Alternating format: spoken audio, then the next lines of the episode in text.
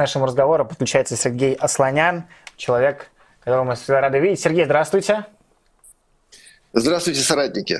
Здравствуйте, здравствуйте. Сергей, хочется сначала начать с общего вопроса про состояние. Вот мы сейчас цитировали главу автостата, который заявил, что россияне изменили подход к покупке автомобилей из-за проблем с поставками и ремонтом. Все это звучит так, как будто теперь автомобиль действительно средство передвижения, а никакая не роскошь. А вот это все сейчас происходящее, в том числе на рынке автопрома, э, это какое-то бедственное положение или это то, чем, что можно заменить как это принято и модно говорить, импортозамещением, то есть детали отечественного производства, автомобили полностью с российской начинкой. Насколько это реально, насколько можно избежать последствий от э, того, что случилось с российским автопромом после 24 февраля?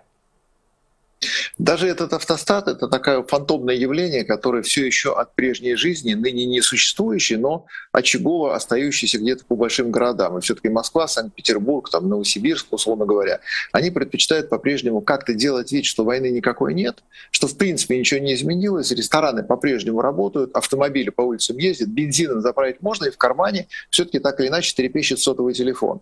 И вот те люди, которые на позицию происходящего сегодня смотрят картинками прошлого, они как раз и говорят о том, что, вы знаете, происходит э, диверсификация на рынке, сегментирование и позиционирование определяется волатильностью финансового содержания и перераспределения потоков и прочую ерунду, которую можно так очень серьезно анализировать. Что же там сказал такой автостат? Картина, конечно же, очень простая. А, так такое ощущение, что у меня картинка подвисает. Все, все, да, мы вернулись, Сергей, опять вас слышим. Да, да, да. да. Э, если московское княжество не брать во внимание, то мы видим, что, во-первых, в России остановилось 100% заводов, автомобильные заводы, они прекратили свою работу, и есть два маленьких костерка таких, аккуратно, если на них посмотреть, вроде как тлеют где-то там вдали в степи, это в Тольятти что-то происходит, то некое такое движение, там все-таки люди приходят на работу. И на Ульяновском автозаводе тоже что-то есть, хотя а, цифры лучше не оглашать. Да, и еще КАМАЗ. Вот и на КАМАЗ тоже люди приходят по звонку и встают к станкам. А все остальное это как раз унылый пейзаж кладбища, где вот тут раньше был завод Toyota, а вот тут раньше был завод Mercedes-Benz, а вот тут раньше был завод, выпускавший грузовики Volvo, а вот тут раньше был завод, который делал глушители, а вот тут шили сиденья и так далее. Все, этого больше нет. Поэтому, когда кто-то серьезно говорит о том, что у нас происходит на рынке, вы знаете, у нас происходит сегментирование. Это что такое? А это когда тебе по зубам и по сусалам. Э, это сегментирование называется? Отлично. А еще как это называется? А это называется «руки у тебя короткие, дотянуться до роскошной прежней жизни и на Мерседесе тебе больше не ездить». Нет, давайте облечем это в красивые слова и скажем, что потребительские предпочтения претерпели определенную корреляцию. Ага, конечно, корреляция, когда ты физиономией об столб приложился, то, конечно, корреляция у тебя происходит. И у нас везде равномерно, ну, с легкими, может быть, такими, знаете, э, всполохами, опять-таки, а картина, когда стрелка осциллографа перестала. У нас нет возможности в России сделать танки. Ну, не получается. Ну, арматы нету. Слушайте, войне уже год, арматы нету.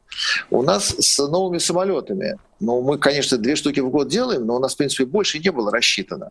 Почему вдруг где-то в других отраслях будет иная картина? Автомобилей нет, комплектующих нет, денег нет. Часть рабочих, кстати, угнали на фронт. И э, да, у нас очень модная тема. Знаете, у нас тут логистические цепочки – тоже с ними большие трудности. И по совокупности у нас все-таки рынок, он как-то полтора миллиона обычно автомобилей в год употреблял, сейчас там 648 тысяч за прошедший 22 год, и это говорит о том, что, пожалуй, померла. Но где-то же все-таки есть люди в ресторане, которые еще гремят вилками, и там, кажется, бифштекс значит, какая-то жизнь продолжается, и мимо проехал китайский автомобиль. Мы ему аплодируем и говорим, нет, это не нам по физиономии приехала действительность, это мы переориентировали своих клиентских предпочтениях. Да, клиентские предпочтения Северной Кореи в этом отношении еще проще вычислить и констатировать. Там легковая машина тебе не позволена. Нам пока позволено, поэтому радуемся.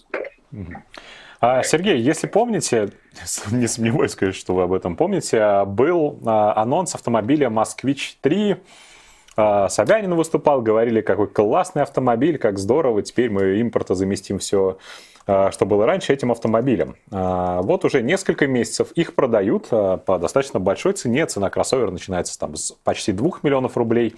Электрическая версия с 3,5, и по статистике оказалось, что за несколько месяцев этот новый легендарный автомобиль, который должен был замести, э, заместить с тобой все на свете, э, его купили 35 раз. 35 автомобилей за два месяца купили. А что вы про это думаете? Есть ли у этого автомобиля вообще какая-то перспектива, кроме как быть какой-то пиар-историей для Владимира Путина и для российского автопрома? Поскольку деньги у нас в стране остались только государственные, соответственно, к ним можно беспощадно относиться, но, по крайней мере, пока тебя не посадили. И проект «Москвич» выглядит следующим образом. Заявленный тираж в 10 тысяч автомобилей. Это означает, что их должны произвести китайцы. Причем нельзя сказать, что они планировали этого делать. Им говорят, ну-ка быстренько, 10 тысяч машин. Нет, вы знаете, мы передумали. Нас на этот год мэр Москвы заявил 100 тысяч. Значит так, вы быстренько собираете 100 тысяч, отгоняете их в сторонку, разбираете, грузите на паровоз и везете за 7 тысяч километров. Там мы их дальше соберем. И здесь чем больше тираж, тем выше разорение. Потому что разобрать, собрать три машины – это тоже не то же самое, что 100 тысяч. Их привозят в Москву, там их собирают, включают все накладные расходы, все свои мечты, прибыль, а также попытку на эти деньги съездить отдохнуть в Геленджик предстоящим летом. Поэтому цена, собственно, в 2-3 раза выше, чем в Китае. И при этом обязательно должна быть где-то песня э, вещего Олега о том, что скоро будет кластер по производству комплектующих. У нас фонд развития промышленности, там порядка 76 миллиардов рублей было на этот год запланировано, и отдельно была подпрограмма государственная, называлась «Автокомпоненты».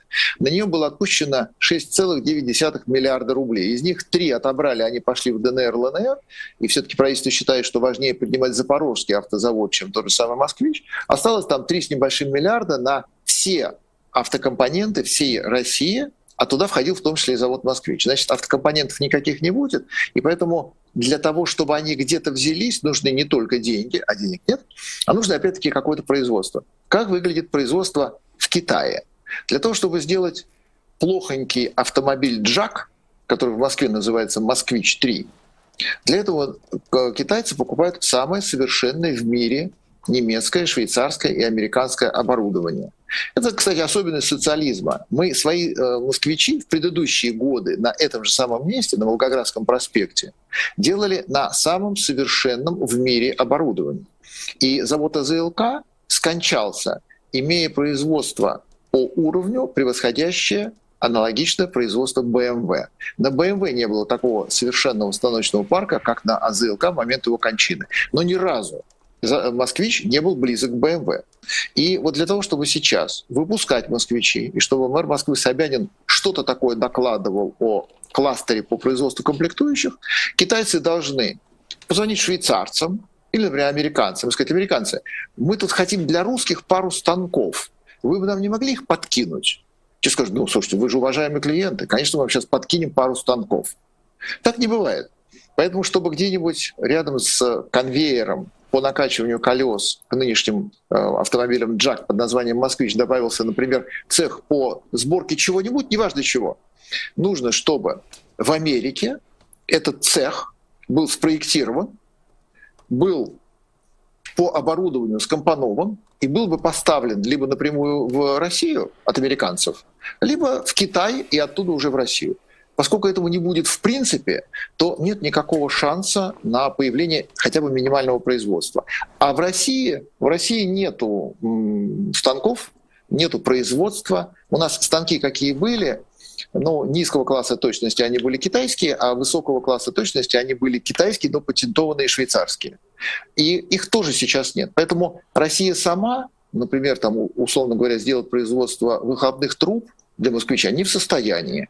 А закупить за рубежом оборудование и ту же самую сталь, из которой будут делать эти глушители, тоже не получится, по рукам надают. Поэтому есть возможность только писать доклады наверх о том, что у нас родился завод «Москвич», и на нем что-то выпускают киргизы, китайские автомобили, которые мы называем «Москвичом», похвалите нас за это. И, в принципе, вся эта игра рассчитана не на потребителя, которому, конечно же, плевать на этот «Москвич» и покупать он его не будет, а только на доклад в папочку товарищу Путину. Сергей, а говорите, что не можем, ну, нет производства. Вот сейчас производители зенитных ракет «Алмаз-Анты» сказали о том, что будут к 2026 году делать серийное производство электромобиля Е-Нева. И вот Енева, они собираются выпускать 65 тысяч э, моделей в год. Насколько это близко к реальности, на ваш взгляд, способны ли они такое производить, насколько это может быть востребовано э, в нашей стране после того, как Алмаз Антей э, сможет это реализовать, если сможет? В нашей стране, особенно за пределами Московского княжества, невероятный спрос на электромобили. В районе Сусумана и Аймикона люди мечтают, чтобы наконец-то у них был хороший, легковой, полноценный автомобиль, с кондиционером, с э, губозакатывателем, сухожужжателем, и, конечно, должен быть электрическим, поэтому, собственно, и москвичи-то не продаются. Алмаз Анте автомобили делать не умеет и не научится никогда. Для того, чтобы свое заявление как-то подтвердить, придется идти на поклон китайцам, чтобы те и машину придумали, и собирать ее начали, а на Алмаз Анте ее соберут, разберут. Но мы можем посмотреть более близкий пример. У нас Армату Э, пытались выпускать, а «Армату» э, хотели выпускать в отдельном новом цеху. И этот цех на Урал-вагонзаводе построили и даже подвели под крышу.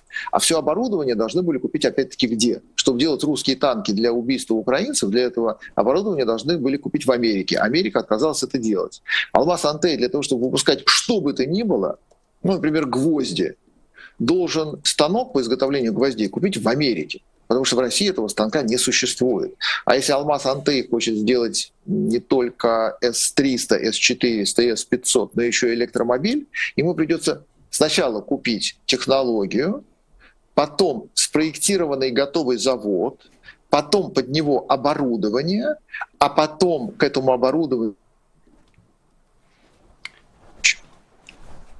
и всего этого им предстоит много где добыть, купить и привезти в Санкт-Петербург на завод, на котором они, собственно, и планировали делать эту Ениву, ныне не существующую, а в виде двух прототипов катающуюся.